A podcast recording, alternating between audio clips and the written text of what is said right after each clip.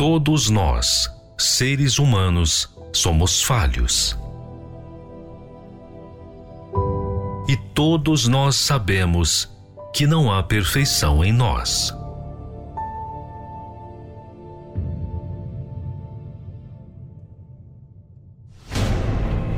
Nós precisamos perseverar para nos manter.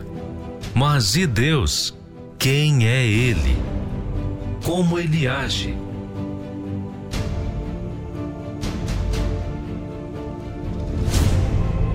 Muitos visualizam Deus como um ser que apenas manda a ordem, mas não conseguem ver quem Ele é.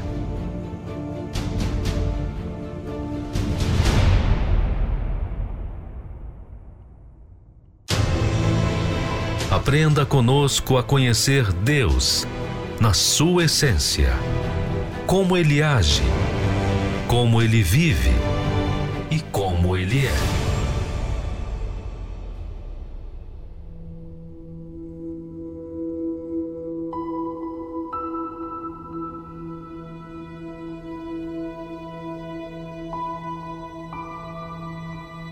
aconteceu que no ano 601, no mês primeiro, no primeiro dia do mês, as águas se secaram de sobre a terra. Então Noé tirou a cobertura da arca e olhou, e eis que a face da terra estava enxuta.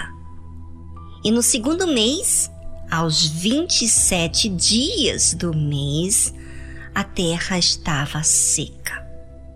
Então falou Deus a Noé, dizendo: Sai da arca, tu com tua mulher e teus filhos e as mulheres de teus filhos.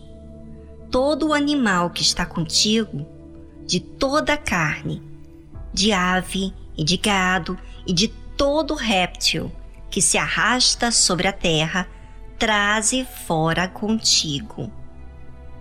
E povoem abundantemente a terra, e frutifiquem, se multipliquem sobre a terra.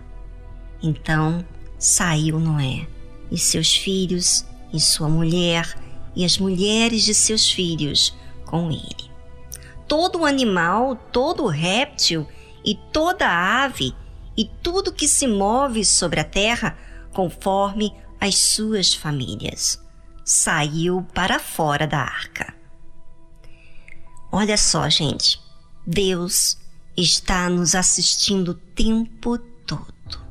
Como vai ser a nossa reação diante do tempo de espera? Como vamos ficar? Ou seja, mesmo que eu seja uma pessoa de Deus e estou dentro da arca protegida, com toda espécie de animais, cheio de afazeres para suprir alimento para cada um. Deus vê como ficamos. Noé já estava com 601 anos. Quando iniciou o dilúvio, ele estava com 600 anos. Mesmo depois que a terra estava enxuta, Noé ficou dentro da arca, até ouvir a voz de Deus. Depois de quase dois meses, Deus fala com Noé para sair da arca com a esposa, filhos e as mulheres de teus filhos. Todo o animal que estava com ele. É, gente, no devido tempo, Deus fala com aqueles que esperam por ele. Deus fala com quem ouve e quem o respeita.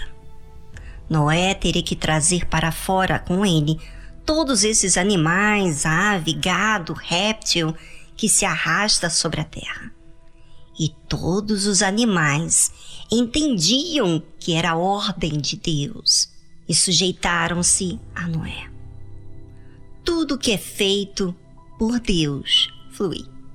Imagine se você ouvir a voz de Deus Será que não vai fluir? Será que você vai ser ansioso? Será que estará impaciente com a demora? Bem, Com Noé, ele escolheu deixar a voz de Deus viva todo o tempo dentro do ser dele. Cabe cada um de nós deixarmos a voz de Deus viva dentro de nós.